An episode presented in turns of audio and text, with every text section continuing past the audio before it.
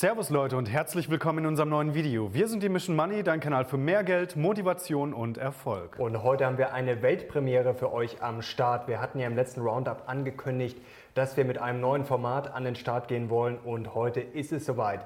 Es ist noch das Format ohne Namen, aber wir rufen hier schon mal herzlich dazu auf, dass ihr euch beteiligen könnt in den Kommentaren. Schreibt doch mal rein, wenn ihr es zu Ende geguckt habt, welchen Namen ihr passend finden würdet. Und vielleicht wird das Format dann ohne Namen bald euren Vorschlag tragen. Und wir hatten ja auch noch angekündigt, dass wir uns beide wieder ein bisschen mehr einbringen wollen. Und was wir jetzt genau vorhaben, wird euch Timo kurz erklären. Wir haben heute drei spannende Themen für euch im Gepäck, die wir ausgiebig, ausführlich und intensiv diskutieren werden. Wahrscheinlich auch bei der einen oder anderen Stelle ziemlich konträr diskutieren werden. Wir haben ähm, beim ersten Thema äh, die Enteignung mit dabei, die Enteignungsdebatte, die sich entzündet hat an dem Thema Deutsche Wohnen. Im zweiten Bereich werden wir diskutieren, ähm, ob denn jetzt das All-Time-High vom S&P 500 neulich ja, überhaupt eine Börsenrelevanz hat und wenn ja, welche? Und dann hat jeder von uns noch eine spannende Aktie mit im Gepäck, die wir euch gerne präsentieren werden, über die wir dann auch etwas intensiver dann auch noch sprechen werden. Und ich würde vorschlagen, auf los geht's los. Enteignung. Enteignung, da werden die meisten jetzt zu Hause ein bisschen äh, ein feuchtes Höschen kriegen, vielleicht wir auch, wenn wir das erstmal hören. Äh, was ist eigentlich passiert? Also es geht konkret um eine linke Gruppierung, die in Berlin sozusagen ein Volksbegehren ins äh, Leben gerufen hat, dass Wohnungsgesellschaften ähm, vergesellschaftet werden sollen, wie das offiziell heißt, die mehr als 3000 Wohnungen besitzen. Es geht zum Beispiel um die Deutsche Wohnen. Timo hat es gerade schon angesprochen ähm, und das äh, äh, stieß auf hohe Sympathie, hat hohe Wellen geschlagen, auch in den Medien und natürlich Enteignung ist erstmal ja, ein Wort, was man nicht so gern hört, wo man ein bisschen Angst kriegt. Aber man muss sagen, es ist eigentlich gar nicht so wild, wie man meint, denn es steht zumindest im Grundgesetz, Paragraph, mhm. äh, nicht Paragraph, Artikel 15, äh, wurde tatsächlich noch nie angewandt, ist aber äh, theoretisch möglich. Und meine These ist, ist ein bisschen steil, ähm, es kann uns nichts Besseres passieren, finde ich, aus, äh, als dieses Wort Enteignung. Äh, nicht, dass ich es will, denn ich glaube, dass jetzt endlich mal diskutiert wird und dieses Problem angegangen wird, was ja de facto da ist. Also die Mieten sind ja wirklich extrem gestiegen in Berlin. Ich wusste das gar nicht, 78 Prozent plus äh, in den letzten zehn Jahren, sogar mehr als in München. Gut, da war das äh, Niveau natürlich schon viel höher. München trotzdem 60 Prozent. Mhm. Also extrem. Und ich glaube, dass das wirklich gut ist, dass dieses Wort jetzt im Raum steht, denn ich glaube nicht, dass irgendein Politiker das äh, ausführen will. Und deswegen wird jetzt vielleicht da mal endlich was passieren. Aber wenn es doch äh, eh nur im Raum steht und es niemand anwenden oder ausführen möchte, also welche Relevanz hat es denn dann? Weil dann ist es ja eigentlich im Prinzip nur äh, heiße Luft und dann, dann wird halt jetzt, dann, dann findet halt eine, eine Medienberichterstattung statt, dann regen sich beide Lager äh, auf, also einerseits die Neoliberalen, die dann schimpfen auf die bösen Sozialisten, die einem äh, die Eigentumsrechte wegnehmen wollen und auf der anderen Seite ähm, haben wir dann halt äh, ja den Club der Entrechteten oder äh, die, die sich halt so fühlen, als als, würden sie entrechtet werden. Aber wenn ja eh nichts passiert, also dann kann es der Deutschen Wohnen ja im Prinzip egal sein. Also insofern verstehe ich jetzt diese These nicht so ganz. Ja, da, da gebe ich dir recht. Also das könnte man so sehen. Aber ich glaube schon, dass einige das machen wollen würden. Und es geht ja de facto. Also das ist, glaube ich, das Wichtige. Wenn es jetzt wirklich nicht im Grundgesetz stehen würde und so ein abstraktes Ding wäre nach dem Motto, ja, würden wir gerne mal. Aber de facto geht es ja. Ähm, es gibt natürlich viele Probleme. Da fängt es ja schon an, dass äh, sozusagen die äh, Deutsche Wohnen müsste ja entschädigt werden. Das ist ja nicht mhm. so, dass wir sagen, so, wir nehmen denn jetzt mal die Wohnung Wohnungen weg und dann, juhu, können wir alle kostenfrei wohnen. Also da stehen äh, Beträge von bis zu 36 Milliarden dann im Raum. Die, die es mhm. befürworten, sagen natürlich ja. viel weniger, aber die Wahrheit liegt dann wahrscheinlich in der Mitte. Also das ist ja äh, auch nicht wirklich sinnvoll. Ich frage mich, warum das Geld dann jetzt nicht einfach in die Hand genommen wird, dass man zum Beispiel diesen sozialen Wohnungsbau stärkt. Also ich glaube, dass es durchaus schon viele Leute gibt, auch in der Politik, die sagen würden, ach Mensch, jetzt können wir den mal eins reinwürgen. Ich glaube nur, dass die handelnden Personen, nehmen wir jetzt mal zum Beispiel eine Angela Merkel, wird jetzt sicherlich nicht mehr 20 Jahre regieren, aber die Frau würde sicherlich keine Enteignung wollen. Und dann glaube ich, wenn darüber diskutiert wird, dass dann halt einfach mal wieder der Weg gegangen wird, der am bequemsten ist, dass man sagt, ja gut, okay, dann haben wir doch jetzt auf einmal vielleicht zwei, drei oder zehn Milliarden, um das Problem vielleicht mal anzugehen. Also das würde ich, so würde ich sehen. Okay, also ich glaube auch, dass ähm, die Deutsche Wohnen wird mit Sicherheit enteignet werden. Also ich glaube, dass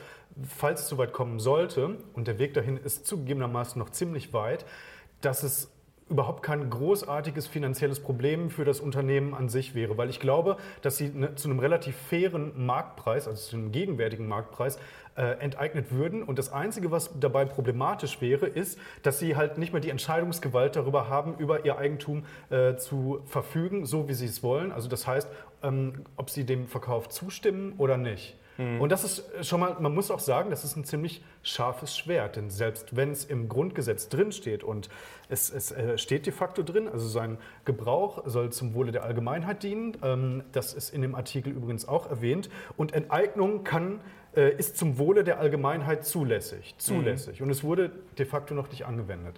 Ähm, wie gesagt, ein großes Problem für die Deutsche Wohnen sehe ich auch nicht. Aber damit würde natürlich Tür und Tor geöffnet werden, auch für ähm, äh, ganz, ganz viele andere Bereiche. Ja? Also wenn du jetzt einmal quasi damit angefangen hast, ja, so einen Präzedenzfall geschaffen hast, ja, dann ähm, wird das mit Sicherheit überschwappen, auch äh, auf andere Branchen, wo man dann halt auch sagen könnte, müsste, wie auch immer. Also ähm, die, da ist Eigentum vorhanden und äh, die Marktpreise sind explodiert. Und deswegen müssen wir da jetzt halt ähm, äh, quasi eingreifen vom Staat und diesen Marktmechanismus korrigieren. Da und ich, ich glaube, das ist ganz kurz nur, ja. ganz kurz. Ich glaube, dass das extrem schwierig wird, sozusagen da eine feine Linie zu ziehen. Wo ist jetzt, äh, wo ist es berechtigt? Ja, also beim Wohnungsmarkt finde ich es jetzt zum Teil auch berechtigt, da, da, gehe ich ein bisschen später noch drauf ein. Mhm. Aber wo ziehst du dann die Linie? In welchen Bereichen ist es halt so wichtig, gesamtgesellschaftlich, dass man es machen muss? Und wo ist es dann möglicherweise halt einfach nur, wo gibt es einfach nur einen überhitzten Markt? Äh, mhm. Und da kann man ja auch sagen, eigentlich ist das ultrabillige Geld der EZB dran schuld. Das kann man natürlich so sehen. Also ich gebe dir recht, es ist immer ein Problem der Verhältnismäßigkeit. Das ist ein sehr schönes juristisches Wort, wie ich finde, was in der Debatte auch immer wieder eingebracht wird, wenn man jetzt Experten fragt, äh, worauf läuft es denn dann hinaus, wenn es wirklich so weit kommt, ja, Verhältnismäßigkeit. Und ähm, das ist natürlich auch ein Problem, klar, scharfes Schwert. Äh, sehe ich auch so, aber man muss natürlich äh, unterscheiden, jetzt sage ich mal, zwischen Bedürfnissen, wie jetzt wirklich Grundbedürfnisse, äh, Wohnen, ja, müssen wir halt. Das wäre jetzt genauso, wenn die, ähm, wenn die Lebensmittelpreise durch die Decke gehen, dass sich die Leute, sagen wir mal, wir hätten jetzt eine extreme Inflation und die Leute können sich kein Essen mehr leisten. Wenn es so weitergehen würde jetzt bei den Wohnungen, es ist ja wirklich enorm. Also viele Leute, wenn es theoretisch einfach so weitergeht, können sich das ja nicht mehr leisten. Also mhm. da muss der Staat ja im Endeffekt eingreifen. Wenn es jetzt zum Beispiel bei Aktien so ist, man muss jetzt sagen, wir wollen natürlich alle, dass ihr da draußen Aktien kauft, aber Aktien braucht der Mensch halt jetzt zum Beispiel nicht zum Überleben. Oder wenn jetzt der Goldpreis steigt oder wenn jetzt eine Gucci-Handtasche oder eine Hermes-Handtasche steigt, äh, aufgrund von Angebot und Nachfrage ist das ja vollkommen okay. Dann ist es halt einfach so. Beim Wohnen, wenn das sag mal, in einem gewissen Rahmen abläuft, ist das ja auch gut und schön, aber das hat ja auch nichts mehr mit Leistungsgesellschaft zu tun.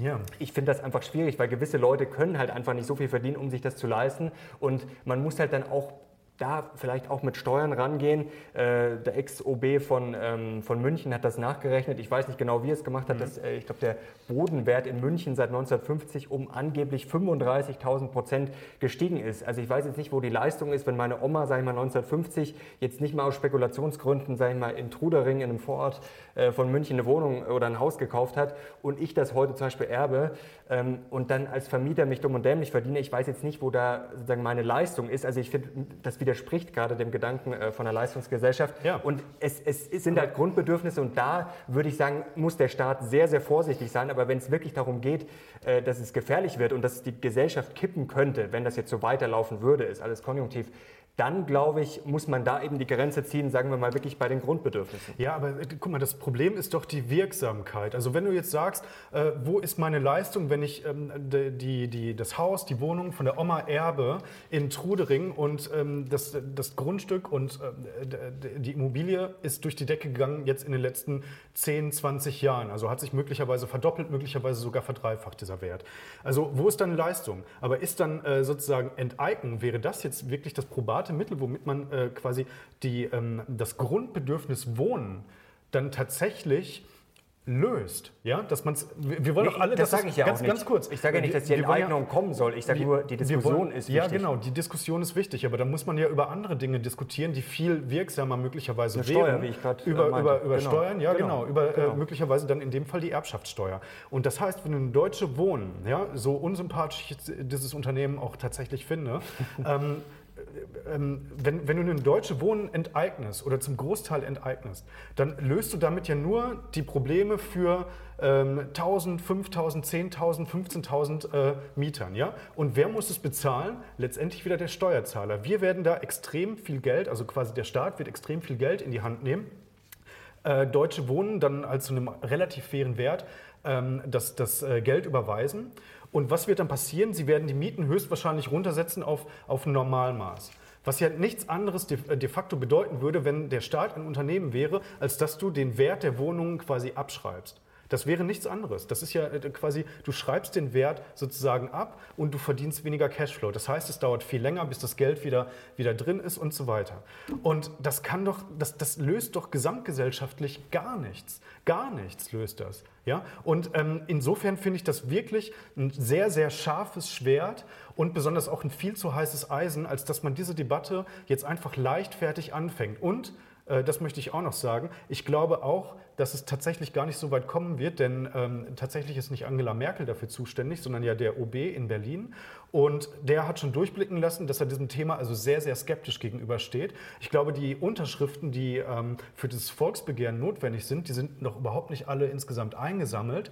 Und insofern sind momentan die Erfolgsaussichten ähm, nicht so besonders hoch. Ich meine, okay, die Linken können sich dafür aussprechen und die Grünen können sich auch dafür aussprechen. Das ist aber noch lange keine äh, beschlussfähige Mehrheit. Gut, sich aussprechen, das ist ja auch immer geschenkt. Ich meine, ob die das wirklich wollen, ist auch eine andere Sache. Es sind, es sind halt, glaube ich, immer äh, Extreme, die es braucht. Ich meine, Greta Thunberg stellt sich auch, äh, setzt sich auch Freitag vor die Schule. Ich meine, wir wollen jetzt auch nicht, dass alle Schüler freitags nie wieder in die Schule gehen. Ich glaube, es braucht manchmal halt dieses extreme, sagen, nennen wir es mal Storytelling. Ich gebe dir vollkommen recht, ich mhm. finde diese Enteignung an sich auch lächerlich. Also ich will das nicht und das löst, wie du vollkommen richtig sagst, auch keine Probleme. Ich sehe trotzdem aber die Diskussion richtig. Man kann das vielleicht sehen wie bei Google, äh, die Moonshots, ziel einfach mal ein paar Kilometer drüber und wenn du dann ein bisschen weiter unten rauskommst, dann bist du vielleicht genau beim richtigen Ergebnis. Und das ist einfach, glaube ich, da kommt ein bisschen was in Bewegung und ich hoffe, Angela Merkel war jetzt ja nur ein Symbol für die Politiker, sag ich mal, die man ja heutzutage kennt, die das nicht äh, so gerne ausführen, die nicht gerne riskieren. Was ja auch das Lustige ist, es gab ja in Berlin genug Wohnungen, die ja damals von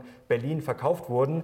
Soweit ich weiß, war Herr Sarrazin da auch äh, beteiligt, der das aber, soweit ich auch ähm, gelesen, recherchiert habe, das immer noch für richtig hält. Da wurde natürlich äh, massives Geld auch für den Steuerzahler oder von Berlin vernichtet sozusagen. Äh, hätte man damals ja nicht verkaufen müssen, die Wohnungen. Ich meine, das war natürlich Anfang, der, äh, tausend, äh, Anfang des Jahrtausends äh, natürlich noch nicht so viel wert wie heute. Und ich verstehe halt einfach, äh, wie so oft das Problem nicht, warum man nicht einfach diesen sozialen Wohnungsbau dann stärkt. Also ich meine, grundsätzlich, gerade wenn die Zinsen so niedrig sind, könnte jetzt der Staat, was wir immer öfter fordern, investieren und dann muss ich halt einfach mal das Problem angehen. Also komischerweise, das Problem ist wie bei Bildung und so weiter und so fort. Die Politiker wissen es alle, erzählen es jeden Sonntag bei Brennpunkt Berlin oder wie das ganze Zeug heißt. Aber was wird unterm Strich gemacht? Nichts. Und dann haben wir eine Diskussion wie jetzt über Enteignung, was grundsätzlich lächerlich ist. Aber das Schlimme ist, wir brauchen es wahrscheinlich. Wir brauchen wirklich dieses richtig dumme, plakative, um einfach mal sozusagen ein Gespenst an die Wand zu malen, damit man dann am Ende beim Ergebnis, äh, normalen Ergebnis rauskommt. Das ist halt auch vielleicht heutzutage leider diese etwas verrückt gewordene Welt mit Social Media, wo wirklich jeder schreit und dann brauchst du wirklich einen, äh, einen Begriff, der da drüber steht, dass die Leute erstmal wach werden. Weil ich habe das Gefühl, einfach nach dem Motto, die Mieten steigen, damit holst du ja keinen mehr ab. Das ist ja leider Normalität mittlerweile, wie man sich halt an alles gewöhnt, was eigentlich nicht gut ist, wie zum Beispiel auch die niedrigen Zinsen. Wenn du heute jemand sagst, du, äh, die Zinsen sind ganz schön niedrig, wen interessiert das denn? Die meisten Leute verstehen es gar nicht. Gut, bei der Miete merken sie es tatsächlich Gott sei Dank oder leider ähm, merken sie es natürlich im Geldbeutel, aber mein Gott. Nein, äh, weißt du, was das Problem ist, geändert ich? hat sich wenig. Der, natürlich, natürlich ist das ein strukturelles Versagen der Politik, dass sie halt einfach die Maßnahmen, die schon lange äh, angekündigt sind, die in jeder Sonntagspredigt äh, rausgeholt ja werden. Neues. Genau, äh, die da halt äh, schon seit Jahren rausgeholt werden, ja, ähm, aus dem Zauberkästchen, dass die halt einfach nicht angewandt werden. Da muss man sich natürlich die Frage stellen, warum? Und tatsächlich ist es nun mal so, dass es gar nicht so leicht ist, sozusagen äh, Grundstücke und ähm, Immobilien halt in diesen dichten Ballungszentren noch zu finden. Wo willst du denn, was, wo willst du denn dann noch bauen? Also wo willst du denn noch zusätzlich ähm, quasi sozusagen Bauflächen schaffen? Gebäude schaffen und so weiter. Also dann, dann müsste man ja eigentlich jedes Gebäude, müsste man irgendwie nochmal fünf Stockwerke, äh, Werke, müsste man nochmal draufsatteln. Oder auf die ganzen, diese Diskussion fand ich auch lustig, auf die ganzen Supermärkte dann noch irgendwelche ähm, äh, Wohnungen sozusagen draufbauen. Also auf so ein Aldi, auf so ein Netto, diese, diese Flachbauten. Ja, das, das, ist alles, ich weiß nicht, ob das äh, tatsächlich umsetzbar ist, aber eigentlich geht es doch um Folgendes. Es geht doch eigentlich im im wahren Kern dieser Debatte geht es um äh, den Kapitalismus und äh, sozusagen den, den Ethos äh, des, des Kapitalismus. Ob, wir, ob, das nicht alles momentan so ein bisschen zu verrückt, zu heiß geworden ist und dass sich halt unsere Gesellschaft immer weiter spaltet in Gewinner und Verlierer. Ich glaube, das ist momentan wirklich das größte Kernproblem dieser, dieser ganzen äh, Debatte. Und da muss man sich halt auch mal fragen, also auch wir als Aktionäre, äh, finden wir das unterstützenswert, dass so ein Grundbedürfnis wie Wohnen sozusagen, dass das ein Geschäftsmodell ist. Dass das ein Geschäftsmodell insofern ist, dass da äh, Aktionärsinteressen befriedigt werden und äh, die ja immer darin bestehen, dass halt äh, ja entweder der Kurs steigt oder man eine vernünftige Ausschüttung hat. Aber in jedes Unternehmen, was langfristig erfolgreich ist, macht doch immer zwei Dinge. Ja?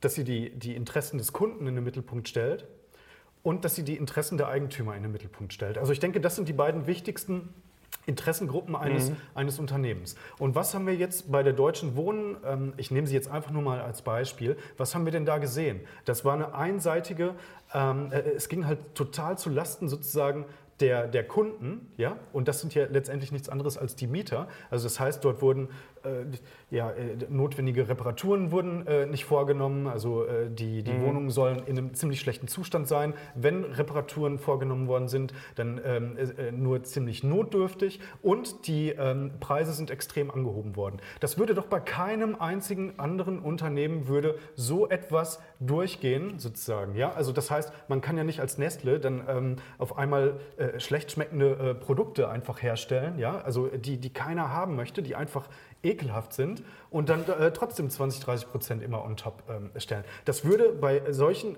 äh, bei, da nicht funktionieren. Aber da sind wir wieder beim Thema äh, Grundbedürfnis. Komischerweise kann man es da machen, weil da nämlich diese Machtverhältnisse mhm. von Eigentümern und ähm, Kunden sozusagen oder Mietern in dem Fall, weil die natürlich dann äh, kollidieren.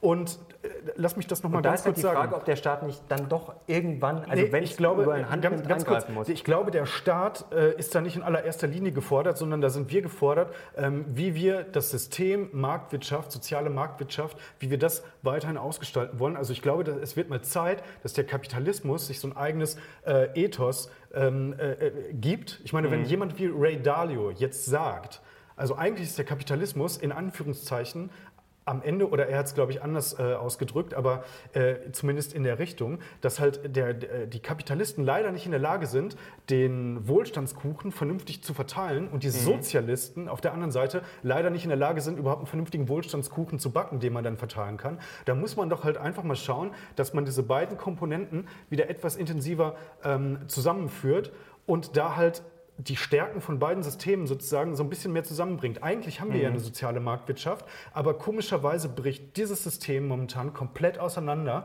Wir haben auf der einen Seite die Neoliberalen und wir haben auf der anderen Seite so, äh, die, die Sozialisten. Und so wie viele, ähm, äh, so wie es momentan auch bei den Kosmopoliten und den Kommunitaristen ist, also diese beiden Gruppen, die sich an der Frage spalten, offene Grenzen ja oder nein, so ist es, glaube ich, auch ähm, bei den Neoliberalen und den Sozialisten, dass die halt einfach nicht mehr in der Lage sind, vernünftig miteinander zu reden und Kompromisse zu schließen. Mhm. Oder kann man jetzt sagen, das ist naiv, aber ich glaube, wenn wirklich die härtesten Neoliberalen wie Ray Dalio oder äh, Jamie Dimon, der Chef von JP Morgan, mittlerweile harsche Kritik am System üben, dann sollte man da jetzt wirklich mal hinhören und das hier, das, was wir gerade erleben, diese Enteignungsdebatte, die ist das, äh, das Symptom dafür.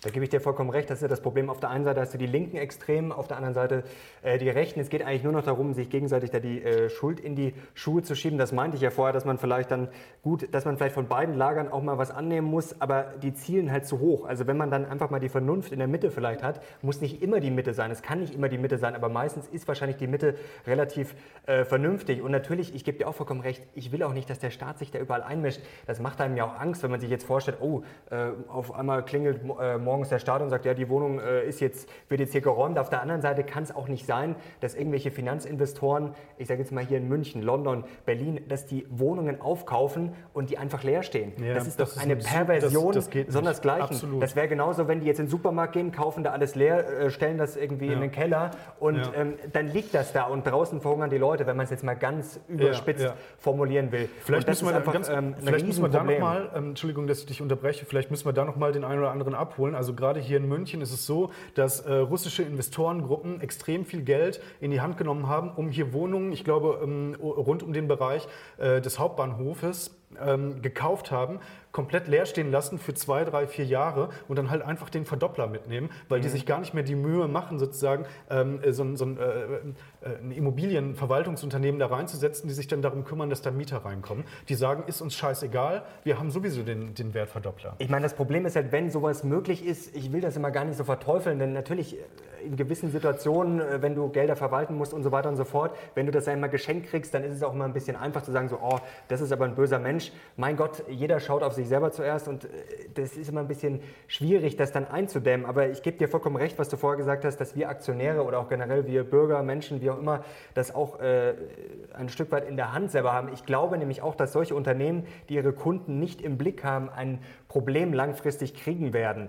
Denn ich glaube ja. gerade, dass das immer wichtiger wird, dass du auch ein gewisses Warum hast. Äh, warum mache ich Produkte? Zum Beispiel die meisten Unternehmen wie Apple Amazon, äh, was weiß ich, natürlich wollen die Geld verdienen, aber die wollen auch die Welt verändern. Oder Tesla zum Beispiel. Da geht es ja darum, Mehrwerte zu schaffen. Und ich glaube, langfristig Unternehmen, die eigentlich nur ein Unternehmen sind, äh, einfach um Cash zu verdienen und alle sozusagen zu verprellen, die Kunden, die Mitarbeiter und so weiter und so fort. Mitarbeiter ist ja auch so ein Thema. Wenn ich die Mitarbeiter scheiße behandle, dann werde ich auch langfristig keinen Erfolg haben, weil dann irgendwann jeder sagt, komm, leck mich am Arsch, äh, gibt auch noch andere ja. schöne Unternehmen. Und das glaube ich, dass sich diese Unternehmen auf lange Sicht dann selber im Endeffekt äh, den Strick um den Hals legen. Ich glaube, dass sich solche Probleme dann schon lösen werden, aber natürlich muss man sich auch immer, immer überlegen, wie kriegt man das in den Griff. Und es ist ja auch wichtig, dass wir hier zum Beispiel jetzt darüber diskutieren und vielleicht auch ein paar Leute da draußen, dass sie sagen, ja gut, äh, haben eigentlich recht, vielleicht mhm. kaufe ich mir doch keine Aktie von dem Unternehmen. Ähm, darum geht es ja. Und das meine ich, deswegen ist dieses Wort Enteignung einfach mal gut, dass das auf mhm. den Tisch kommt. Und genauso gut ist es aber auch, dass man äh, das einordnet und einfach nicht sagt, ach toll, jetzt werden mal die äh, Reichen enteignet, weil das ist ja auch äh, eine dumme Debatte, so nach dem Motto, ja, die, ja. mir es jetzt scheiße und jetzt will ich, dass es jemand anderer auch mal mhm. auf die Mütze kriegt. Das bringt uns ja nicht weiter. Aber ich glaube schon, ähm, wie du richtig sagst, das ist ein Symptom und das Problem ist ja de facto da. Und wenn es einfach an Grundbedürfnisse geht, dann hört der Spaß halt leider irgendwann auf. Aber würdest du dir jetzt aufgrund dieser Enteignungsdebatte einfach sagen, also würdest du dir die Deutsche Wohnen genau deswegen deswegen nicht mehr ins Depot legen? Oder ich habe jetzt da noch nicht drüber nachgedacht, aber ich, ich glaube schon, dass Leute sich ähm, erstens mal Gedanken drüber mehr machen und vielleicht auch einfach mal recherchieren. Also es reicht ja schon heutzutage, wenn ich einfach mal Google anwerfe und ich glaube jetzt nicht, dass die meisten, die jetzt zu Hause auf der Couch sitzen, äh, tief drin sind, was die deutsche Wohnen angeht. Äh, und das, das reicht ja schon, wenn ich mich einfach mal damit äh, beschäftige. Du hast ja vorhin Nestle angesprochen, da gab es ja auch äh, in den letzten Jahren durchaus sehr kritische Stimmen. Also heutzutage zu sagen, Nestle ist geil, ist ja auch schon gefährlich. Da geht es ja auch dann um Sachen wie, dass dann Wasserreserven aufgekauft werden und so weiter und so fort. Da wollen wir jetzt nicht das nächste Fass aufmachen. Aber ähm, das ist ja schon so, dass das ins Gewissen kommt. Zum Beispiel Peter war neulich bei Rewe hier, Peter Blöd, der heute nicht hinter der Kamera steht, weil er Urlaub hat, kann ich ja vielleicht erzählen, dass sein Sohn Ihm verboten hat, jetzt hier äh, Nestle-Produkte zu kaufen. Also da sieht man ja schon, dass es natürlich so gewisse Debatten dann auch ähm, was verändern. Und ich meine, äh, ich finde auch immer sehr schwer, die Grenze zu ziehen, aber ich glaube schon, dass heutzutage Unternehmen einfach aufpassen müssen, gerade in dieser Social-Media-Welt. Das geht sehr schnell. Also wenn du wirklich einfach, wenn die Leute merken, okay, ich werde da verarscht oder ich, ich kriege da eigentlich, wie du sagst, kein gutes Produkt, ähm, dann wirst du am Ende verlieren. Ja. Denn am Ende wird, zählt, glaube ich, wirklich dieser, dieses Motto von, von Jeff Bezos, put the customer first, oder wer halt einfach am nächsten am Kunden dran ist und wirklich sich auch für den interessiert und dem was Gutes bietet, der kann dann gewinnen. Und wer ich wirklich sagt, komm, mhm. wir ziehen jetzt die Leute über den Tisch, und ja. nehmen die Kohle und hauen dann ich ab. Ich glaube das, aber, das dass, das, dass, das, vielen Leuten trotzdem egal sein wird. Also gerade quasi so äh, Dividendenjägern, ja, die schauen dann möglicherweise einfach auf die Ausschüttung, auf die Ausschüttungsquote. Gerade äh, die Immobilienaktienunternehmen, äh, die hatten sehr, sehr gute äh, Dividenden. Werte, äh, Ausschüttungsquoten und ähm, haben da auch äh, gute Renditen gezahlt. Ich glaube, denen ist es möglicherweise dann in erster Linie scheißegal, obwohl ich hoffe, dass da möglicherweise auch so ein Umdenken stattfindet. Ich würde die Deutsche Wohnen ähm, nicht kaufen und zwar äh, nicht aus dem Grund, weil diese Debatte gerade geführt wird mhm. oder weil das Geschäftsmodell auch ähm, aus meiner Sicht tatsächlich sehr unsympathisch ist. Also quasi der unteren Mittelschicht, die untere Mittelschicht so auszuquetschen in so einem heiklen, sensiblen gesamtgesellschaftlichen Thema, mhm. finde ich persönlich ehrlicherweise nicht in Ordnung. Aber ich würde sie nicht kaufen, weil ich glaube, dass es viel, viel zu spät ist. Dass es viel zu spät ist, jetzt in einen überhitzten Immobilienmarkt hineinzukaufen, weil ich glaube, dass äh, diese, ähm, diese Assetpreise, also die die in der Bilanz haben, ja, dass die sich tatsächlich in den nächsten Jahren dezimieren werden. Ich glaube, dass da ordentlich Luft abgelassen wird auf dem Immobilienmarkt. Denn ähm, wenn das tatsächlich so kommt, wie äh, zum Beispiel Florian Homm auch prognostiziert, dass die Automatisierungsprozesse im Bereich der Digitalisierung dann ganz, ganz viele Berufsbilder im Bereich der Mittelschicht überflüssig machen, dann wird das drastische Auswirkungen haben auf den Immobilienmarkt und dann werden die Preise purzeln. Und aus dem Grund glaube ich, dass ähm, Deutsche Wohnen momentan langfristig gesehen kein gutes Investment ist. Man muss ja generell bei Immobilien auch mal überlegen, äh, die ganzen Disruptionen, wenn man sich gerade Gewerbeimmobilien mal überlegt, ich meine, in 10, 20, vielleicht 30 Jahren, mag vielleicht noch ein bisschen dauern, wer hat denn da jetzt noch diese riesen Firmenzentralen? Ich meine, es kann ja sein, dass später mal wirklich, weiß ich nicht, 80 Prozent einfach von zu Hause, von der Couch aus arbeiten. Also ich glaube nicht, dass wir in 10, 20 Jahren noch alle wirklich Tausende da in die riesigen äh, Firmenzentralen pilgern. Klar, wenn was produziert wird, äh, mag das sein, aber da fängt es ja auch schon an, gut, dann machen das vielleicht mehr Roboter.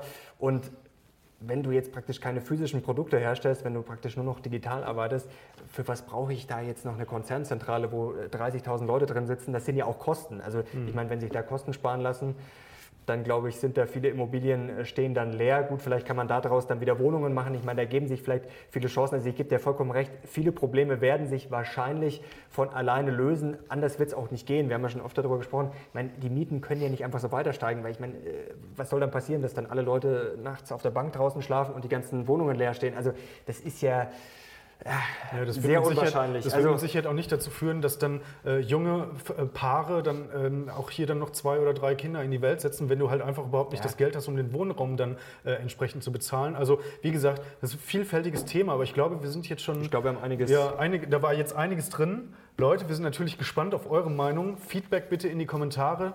Ich glaube, wir haben jetzt ziemlich viele Impulse geliefert und jetzt freuen wir uns auf euer Feedback. Das nächste Thema das machen nächste wir fünf Thema. Minuten kürzer, oder? Ja, oder machen wir. eine halbe Stunde länger. mal schauen.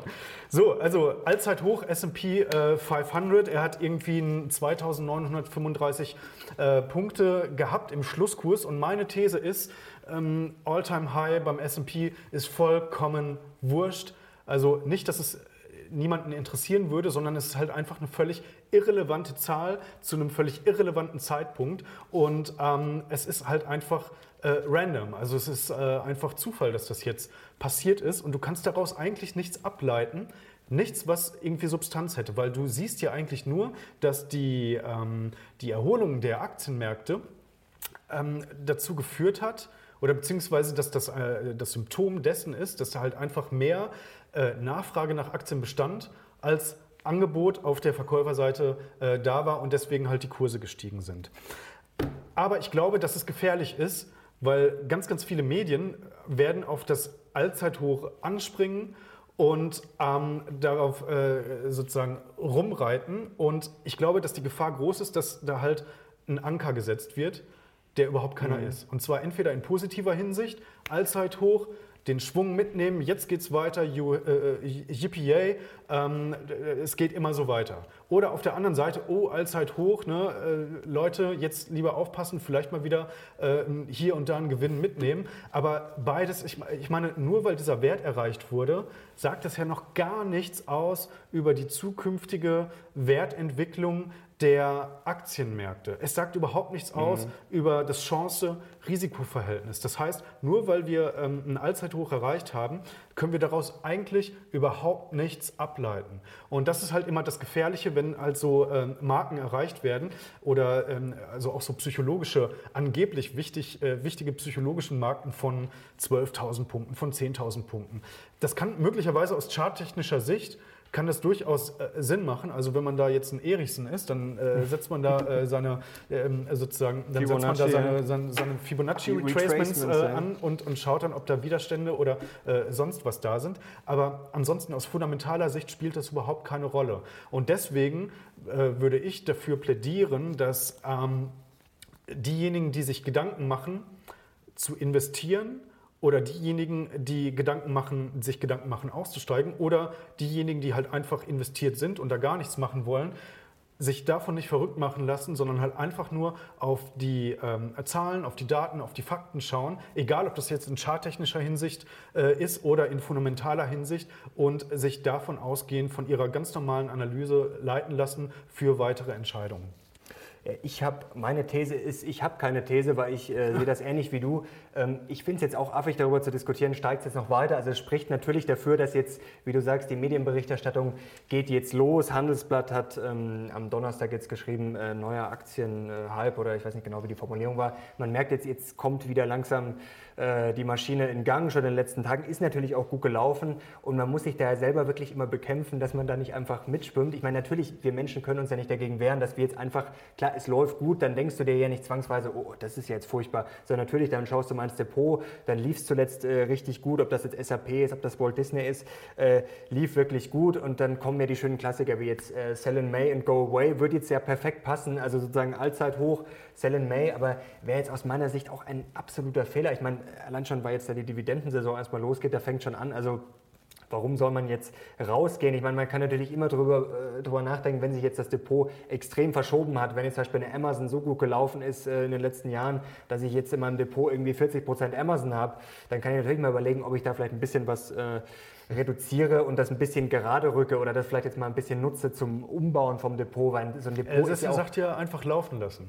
Ja, klar, ich meine, es kommt ja immer darauf an, äh, was ich für eine Zusammensetzung habe in meinem Depot. Es ist ja, glaube ich, das, das ja, kann ja. man auch nicht immer sagen, so, äh, lass laufen. Man ja. muss ja gucken, was habe ich für eine Asset Allocation, was habe ich für, für Branchen, was habe ich für, wie viele Aktien habe ich überhaupt und wie lange will ich klar. das halten. Also ähm, da meine ich ja, da könnte man jetzt mal drüber nachdenken, wenn man schon länger drüber nachdenkt, rauszugehen, kann man natürlich das vielleicht jetzt machen. Aber ich gebe dir vollkommen recht, mhm. da sagt ja auch ein Ken Fischer, im Endeffekt ist es ja scheißegal, wo der Markt steht. Ich meine, die Weltwirtschaft äh, läuft seit äh, gefühlt Jahrhunderten so nach oben. Das kann sein, dass es eine Rezession gibt, aber wenn wir jetzt einfach langfristig investieren von 10, 20, 30 Jahren, dann muss ich natürlich meine Aktien jetzt nicht verkaufen, weil der S&P äh, oder der DAX kann jetzt auch in 10 Jahren, der kann auch bei 20 oder 30.000 Punkten stehen. Das wissen wir ja nicht. Also das jetzt zu behaupten, ist ja affig. Und bei dieser bei diesem Medienbeispiel gebe ich dir vollkommen recht. Man hat dann ja immer, man lebt ja in so einer gewissen Blase und natürlich, wir reden jetzt auch drüber. Das wäre jetzt absurd, äh, äh nicht drüber zu reden, es ist ja die Realität, also es ist halt jetzt ein All-Time-High, aber man ist dann ja wirklich in so einer Blase drin. Das ist zum Beispiel sehr schön, äh, ich finde das Beispiel mit den Veganern sehr schön. Wenn man jetzt teilweise in so einer Großstadt ist wie in München oder Berlin, ist wahrscheinlich noch extremer, wenn man auf Instagram unterwegs ist, man hat ja das Gefühl irgendwie, dass man, wenn man kein Veganer ist, dass man schon irgendwie, ja, weiß nicht, fast in der ja, Unterzahl ist. nee, aber es kommt einem ja schon durchaus oft unter. Äh, jetzt schätzt mal, wie viele Menschen in Deutschland Veganer sind. Ja, das sind nicht viele. Also ich denke mal, es sind wie viel Prozent? Zwei Prozent oder so. Es ist ein Prozent. Ja. Also jeder Hundertste, das ist jetzt, will ich keinem zu nahe treten, aber das ist jetzt schon eine extreme Minderheit. Ja. Aber trotzdem ist es dann schon überrepräsentiert. Ich meine, sehr viele Magazine schreiben drüber. Also ist ja schon ein Trend gewesen auch in den letzten Jahren. Und so ist es jetzt natürlich an der Börse auch. All-Time-High und dann reden alle drüber und äh, dann will jeder wissen, lohnt sich jetzt noch der Einstieg oder soll ich mhm. jetzt verkaufen und so mhm. weiter und so fort. Ich würde auch sagen, es ist natürlich ein Non-Event. Und was ich dann auch immer sehr schön finde, diese historische Bewertung. Ähm, USA ist ja jetzt angeblich ein bisschen zu teuer, weil es über dem historischen Schnitt ist. Ich finde das natürlich äh, eine gute Einordnung, dass man so ein bisschen Gefühl hat, weil natürlich langfristig hat man diese Regression to the Mean, spielt natürlich eine Rolle. Das heißt, dass ich natürlich irgendwann mich immer wieder mal dem, äh, dem Durchschnittswert annähere. Aber gut, ich weiß ja nicht, wann das ist. Und was ich dann auch ein bisschen äh, gefährlich finde, ich finde dieses Rebalancing durchaus eine gute Idee, dass man sagt, wenn man jetzt in Märkte investiert, ich finde es jetzt bei Einzelaktien gar nicht so sinnvoll, sondern eher bei Märkten wie jetzt Beispiel USA, Europa, Asien, dass man da sagt, okay, wenn die USA jetzt einfach extrem davon gelaufen sind, dass ich dann vielleicht mal ein bisschen rausgehe und das ein bisschen umschichte. Aber dann liest man zum Beispiel, der DAX wäre jetzt ein Schnäppchen mit einem KGV von 13 ja gut, der DAX ist ein Index mit 30 Unternehmen, jetzt zum Beispiel den amerikanischen Gesamtmarkt mit dem DAX zu vergleichen, da wird es dann schon sehr, sehr wild. Also wenn, dann muss ich ganz Deutschland nehmen, was aber auch schon gefährlich ist. Also wenn, dann muss ich, sage ich mal, USA, ja. Europa kann ich vielleicht vergleichen, aber wenn dann Leute hergehen und vergleichen dann den S&P 500 mit dem DAX, Puh, das ist dann schon ja, äh, sehr schief. Ja, 500 Unternehmen und äh, 30, 30, also das ist ja und eine völlig das andere Branchenstruktur. Ja, also, das ist, ja, eh schwierig. Also genau, der DAX äh, ist sowieso ein absoluter Krüppelindex, in dem ich leider momentan auch noch äh, zu viel ähm, Sparquote hineingebe, sozusagen, also mit, mit einem ETF-Sparplan. Also da bin ich tatsächlich am Überlegen, ob ich das nicht ein bisschen äh, reduziere zugunsten anderer ähm, äh, ETF-Sparpläne, mhm. die ich mhm. sowieso schon im Depot habe. Also einfach eine Veränderung der Sparrate. Ja, das meinte ich ja vorher, dass man ja immer mal ein mhm. bisschen anpasst. Das ist ja, genau. Depot ist ja nie hundertprozentig fertig. Also ich glaube, um halt jetzt nochmal da das Thema, also ich glaube, da sind wir uns beide einig, Non-Event im Prinzip für eine Investmentstrategie, für Investmententscheidungen. Man sollte halt ein, einfach andere Kriterien dazu grund, zugrunde legen. Mhm. Ähm, welche Kriterien machen aus meiner äh, Sicht Sinn? Also ich glaube, dass wir momentan tatsächlich ein sehr gemischtes Bild äh, an der Börse haben. Wir haben nach wie vor ziemlich billiges Geld. Ja. Mhm. Wir haben aber auf der anderen Seite auch bröckelnde äh, Gewinnaussichten. Also das heißt, dass die ähm, ähm, Gewinnprognosen, also die, die Wachstumsprognosen jetzt nicht mehr so äh, intakt sind, wie es noch vor zwei, drei Jahren einfach der Fall war. Wobei man da natürlich auch selektiv äh, sozusagen vorgehen muss. Also da, da, kann man jetzt nicht über, über einen Kamm scheren. Sogar also, Twitter hat überrascht positiv. Ja, Twitter, Facebook hat, auch mal wieder. Twitter hat positiv überrascht. En gros kann man sagen, dass halt äh, sämtliche Technologiewerte ähm, natürlich noch weiterhin äh, ein steiles Wachstum äh, hinlegen werden. Ähm, also das heißt zumindest beim, beim Umsatz. Ja? Also mhm. das äh, verweist aus meiner meiner Sicht immer darauf, dass ein Geschäftsmodell intakt ist und dass ein Markt intakt ist. Also für mich ist Umsatzwachstum tatsächlich auch wichtiger als das Gewinnwachstum. Wir haben aber auf der anderen Seite, und das sehe ich kritisch, ziemlich viele IPOs, also jetzt schnell in so einer guten Börsenphase nochmal alles äh, auf den Markt schmeißen und äh, Aktien einsammeln, viel äh, Kapital ins Unternehmen reinholen, um dann halt zukünftig äh, sozusagen mehr investieren zu können. Also wenn es mies an der Börse läuft, dann geht ja niemand äh, sozusagen, dann, dann, dann wäre man ja irre, wenn man halt einfach ein IPO macht. Also das heißt, heißt, wenn viele IPOs einfach da sind, dann ähm, ist das immer schon so ein Indiz dafür, ja, möglicherweise ein kleines bisschen überhitzt. Wir haben relativ viele Übernahmen und wir haben ähm, relativ hohe Aktien. Rückkaufsquoten und da haben wir ja auch schon mal drüber gesprochen, dass zumindest in Amerika ziemlich viel dafür spricht, dass die ähm, guten Wertentwicklungen zum Großteil auch über diese Aktienrückkaufprogramme der Unternehmen selber getragen worden sind, was natürlich eine absolute Verzerrung des Marktes darstellt und mhm. letztendlich auch ein relativ ungesundes ähm, Symptom oder ein Symptom für eine relativ ungesunde Entwicklung sind. Von daher aus meiner Sicht auch zumindest mit Rückschlägen, eher mit Rückschlägen rechnen, als jetzt noch mit weiteren ja, ähm, als mit weiteren Wachstumsraten. Äh, also ich glaube, dass da jetzt keine weiteren Verdoppler mehr drin sind, selbst bei den ganz äh, äh, stark laufenden Tech-Werten. Ich glaube, das kann man den Leuten mitgeben, wenn man jetzt eine Einschätzung will. Also das Chance-Risiko-Verhältnis ist im Moment kurzfristig gesehen sicherlich jetzt nicht bombastisch. Denn wo soll jetzt ja. die Verdopplung herkommen? Also diesen Crack-Up-Boom, den sehe ich jetzt nicht so hundertprozentig. Natürlich, also wie gesagt, ich würde jetzt nicht ausschließen, dass jetzt, äh, hangeln wir uns mal am DAX lang,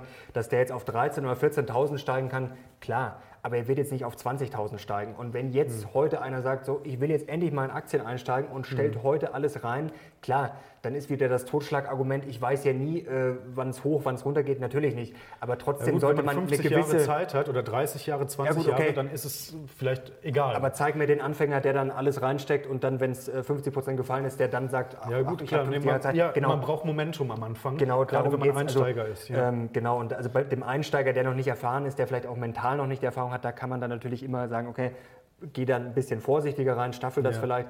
Ähm, aber trotzdem, wenn jetzt wirklich jemand sagt, okay, ich lege das Geld dahin und schaue das 30 Jahre nicht mehr an, klar, dann kann das von mir aus heute auch reinstellen. Also das finde ich dann auch äh, schwierig, jetzt zu sagen, oh, um Gottes Willen, äh, der DAX wird jetzt vorher nochmal mindestens 80 Prozent verlieren. Gut, kann sein. Ähm, muss aber nicht sein. Die Ergebnisse, ja gut, das hat sich alles ein bisschen abgekühlt. Gut, gerade in Deutschland haben wir natürlich auch ein Bild, was jetzt nicht so schön ist. Der bekannte IFO-Index ist ja zuletzt immer wieder gefallen, was an sich aber auch irgendwie nicht so wirklich äh, viel aussagt. Natürlich ist der aussagekräftig, das sind ja auch sozusagen die Unternehmenslenker, die da ihr Statement abgeben und äh, die Wachstumsprognose wurde jetzt auch ein paar Mal gekürzt. Also es sieht jetzt nicht so rosig aus, aber trotzdem ne? läuft es. Ähm ich glaube, IFO ist eher interessant und das, ich glaube, das war auch der Grund, warum ja äh, Müller im letzten Quartett dann gesagt hat, gut, also IFO ist so ein ist, ist halt nichts, was, was äh, sozusagen so ein Börsianer tatsächlich hinterm Ofen hervorlockt, weil es ja, weil er ja auch die ähm, Umfrageergebnisse der Unternehmenslenker besonders aus dem Mittelstand irgendwie mit einfließen. Also das ist ja nicht so, als würde man da nur äh, DAX, MDAX, SDAX nee. ähm, äh, Manager Klar, aber es ist ja trotzdem überall der Aufmacher auf den einschlägigen Medien, ob das jetzt auch ja. Handelsblatt ist. Und natürlich hast du es genau. unterbewusst, ich sage mal, es zeichnet sich ja dann ein Bild ab. Und auch wenn, auch selbst wenn du vollkommen rational zu glauben scheinst, hast du ja trotzdem dann, wenn du einfach ständig mit negativen mhm äh, beballert wirst, dann irgendwann äh, setzt sich das ja auch ein bisschen ähm, fest. Genauso wie dann, finde ich, ich, ich finde das immer ein bisschen überschätzt dann. Ich habe das Gefühl, wenn lange negativ berichtet wird, wenn dann nur ein Lichtblick kommt, dann wird das sofort total über, überhyped nach dem Motto, ah ja, war doch nicht alles so schlimm. Mhm. Das ist ja genau das Gegenteil, äh, gegenteilige Problem. Äh, wie wir es vielleicht jetzt haben, könnte auch sein, dass wir jetzt, jetzt haben wir ein paar gute Quartalsergebnisse, obwohl das ja alles so, sagen wir, es knirscht ja schon. Ähm, und dann überrascht zum Beispiel jetzt Twitter, was ja eigentlich grundsätzlich überhaupt nichts aussagt. Ich frage mich jetzt auch, wo Twitter auf einmal mehr Nutzer hat. Äh, Snapchat habe ich, hab ich dir, glaube ich, neulich auch erzählt. Ähm, Snapchat hat jetzt auf ja. einmal auch wieder mehr Nutzer, wo ich mich frage, okay, wie soll das Aber jetzt nachhaltig sind das jetzt zwei sein? Wirklich, also, also, wenn es zwei das sagt Technologie ja nichts über die gesamte genau, Börse aus. Genau, genau wenn, ich, wenn es zwei Technologieunternehmen gibt, auf die ich mal äh, so, so gar nicht setzen würde langfristig, genau. sind, dann sind das Twitter und Snapchat. Und das meine ich, das ist eher gefährlich, weil das so totale random Ausreißer sind. Also ja. das müsste man sich dann spezieller anschauen, aber nach dem Motto, wenn dann geschrieben wird, ach, so, jetzt machen sogar die, äh, überraschen die positiv, dann kann es ja nicht so schlimm sein. Also das finde ich jetzt auch an den Haaren herbeigezogen. Äh, nur eine Anmerkung ja. zum Umsatz, wenn ich da ganz äh, leicht widersprechen darf. Hm. Ich glaube, man muss sich schon das Gesamtkonzept, äh, Ungern. das Gesamtkonzept anschauen. Also bei Amazon zum Beispiel, wenn du jetzt wirklich auf Verdrängung gehst, gebe ich dir vollkommen recht, aber der Umsatz lässt sich natürlich auch relativ leicht manipulieren. Also das ist ja die Umsatzgröße. Ich meine, ich kann ja theoretisch sogar meine Produkte selber kaufen, wenn man, oder ich kann einfach so, so hohe Kosten anhäufen, einfach um den Umsatz zu pushen. Also man muss natürlich immer die Kosten auch noch irgendwie im Blick haben. Also ich meine, ich könnte ich glaube, jetzt einfach Gewinn, so ich, ich würd, Da würde ich dir widersprechen. Also interessant, äh, äh, interessanter Punkt, weil ich glaube, dass du mehr Möglichkeiten hast, ähm, de, den Gewinn äh, zu manipulieren, weil du ja, vielfältige Abschreibungsmöglichkeiten äh, hast ähm, ähm, und, und Kosten aufzubauen, weil Kosten haben ja jetzt, pushen, können ja, wenn du große Kosten aufbaust, äh, heißt das ja nicht, dass dein Umsatz gepusht wird. Also ganz im Gegenteil. Das ist ja. Na gut, ich kann ja, meine, ich kann ja meine Produkte so billig anbieten, ich kann es ja praktisch auf den Markt schmeißen und die Konkurrenz wirklich vernichten, aber dann trotzdem. Äh, ja, aber selbst dann heißt es ja nicht, dann brauchst du ja wieder, also äh, das ist ja dann, dann, ich natürlich höhere Preiselastizität. Ja gut, aber dann habe ich ja auch höhere Kosten, weil da bricht mir ja praktisch die ganze Gewinn. Äh, äh, Gewinn, wie sagt man denn, Gewinnbrücke sozusagen weg. Also wenn ich jetzt äh, eine, eine Deckungsbeitragsrechnung habe und sage, wir haben ein Produkt für 10 und äh, biete es dann für 50 Cent an, dann geht natürlich wahrscheinlich mein Umsatz unterm Strich wahrscheinlich durch die Decke, weil ich dann so viel verkaufe, dass ich mich gar nicht mehr retten kann. Aber dann bricht mir natürlich auch 59 äh, unterm. Gut, das macht normalerweise ja auch keiner. Ja, ja, das macht keiner. Macht keiner. Also, aber theoretisch meine ich, also man muss da natürlich noch äh, sich das Geschäftsmodell anschauen. Aber wenn du natürlich ein gutes Geschäftsmodell hast und der Umsatz geht durch die Decke, klar, das ja. äh, glaube ich auch. Ähm, also ich glaube, dass der Umsatz tatsächlich wirklich ein ganz guter Indikator ist.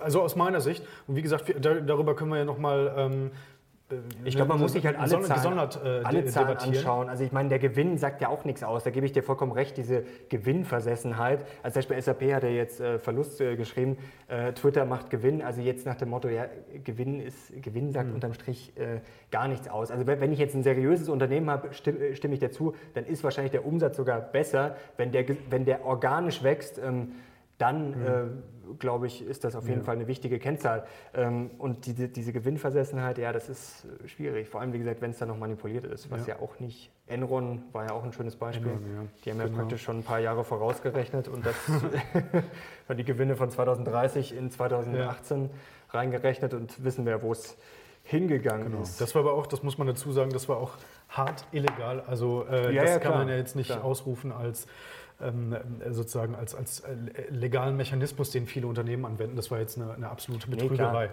ähm, okay, aber wo wir gerade bei Gewinn sind, du hast es eben schon erwähnt, SAP, das ist meine Aktie, die ich mitgebracht habe. Ich fasse mich sehr, sehr kurz oder versuche es zumindest. 100 Millionen Verlust haben sie äh, gemacht im äh, ersten Quartal 2019. Das entspricht umgerechnet auf jede Aktie ungefähr 10 Cent. Und trotzdem hat der Kurs binnen 24 Stunden um mehr als 12 Prozent zugelegt, hat sogar ein Allzeithoch, auch da wieder Allzeithoch erreicht.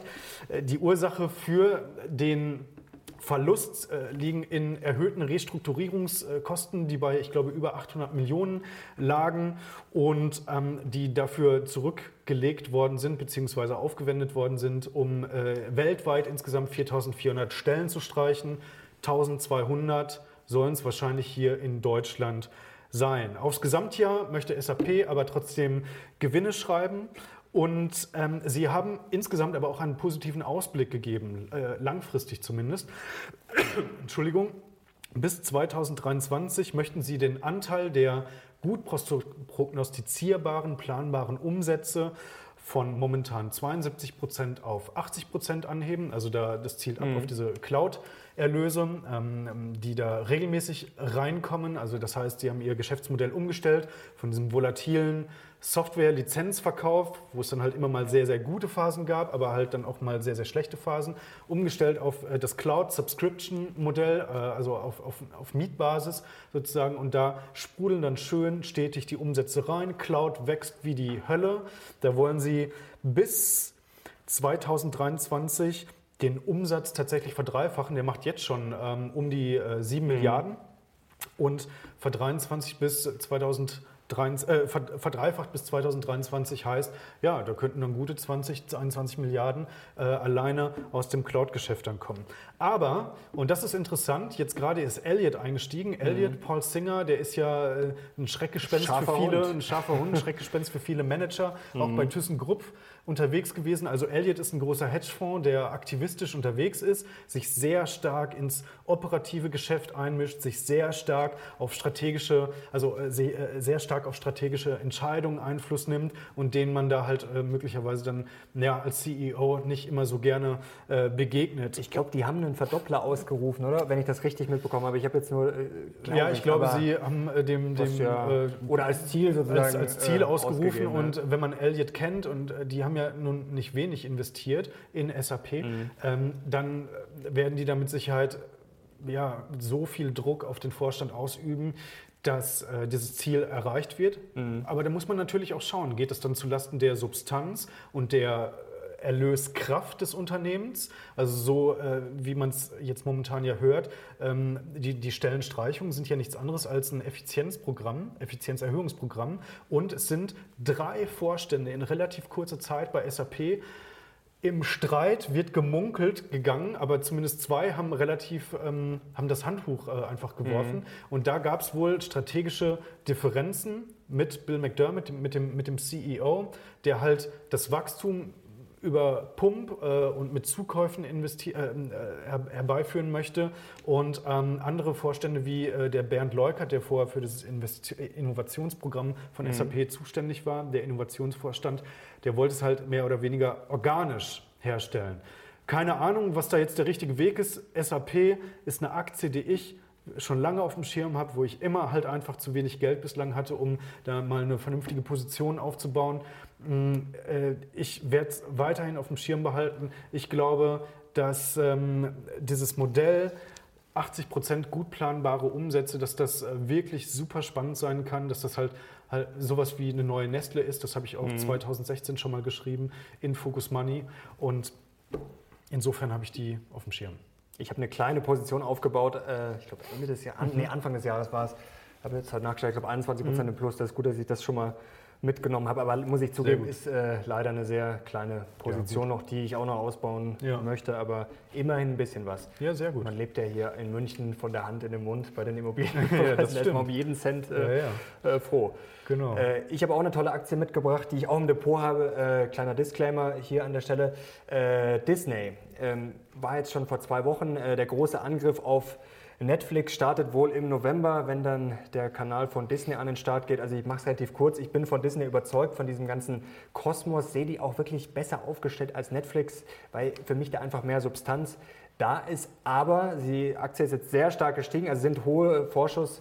Lorbeeren, die da jetzt reinfließen, also die müssen jetzt natürlich auch erstmal abliefern. Also ich bin gespannt, ob jetzt wirklich diese hohen Erwartungen, ob die erfüllt werden. Also ich bin optimistisch, aber Aktie ist jetzt schon äh, massiv gestiegen, muss man sagen. Also da wird einem schon ein bisschen schwindlig. Also ich mhm. würde jetzt auch sagen, Chance Risikoverhältnis. Also ich weiß jetzt auch nicht, wo da jetzt in den nächsten Monaten da nochmal massiv ähm, das Wachstum herkommen soll. Also wer jetzt da, glaube ich, die schnelle Mark äh, mitnehmen will, ist jetzt, glaube ich, falsch beraten. Aber wer das wirklich langfristig sieht, glaube ich, dass äh, der Konzern da einige wichtige Schritte eingeleitet ja. hat, dass die Marke sowieso unglaublich äh, Aber da geht ja jetzt jeder rein in diesen Markt. Ne? Also diese, ja. die, quasi das Streaming-Geschäft und Eigenproduktion, also das wird ein total hart umkämpfter Markt. Wenn Apple da jetzt auch mitmischen will, also da wird es ja, schon schwierig. Ich glaube, das, das wird unglaublich Wobei, auf die Margen drücken. Was Apple da bisher präsentiert hat, überzeugt mich jetzt. Also ich bin Apple positiv gewogen, aber mhm. ganz ehrlich, reißt mich jetzt nicht vom Hocker. Also ich will nicht sagen, dass ich es jetzt enttäuschend finde, aber also ich würde jetzt nicht nervös werden. An Netflix-Stelle auch nicht. Auch jetzt noch nicht wegen Disney. Netflix, finde ich, hat auch eine gute Marke geschaffen. Also was die in kurzer Zeit geschaffen haben,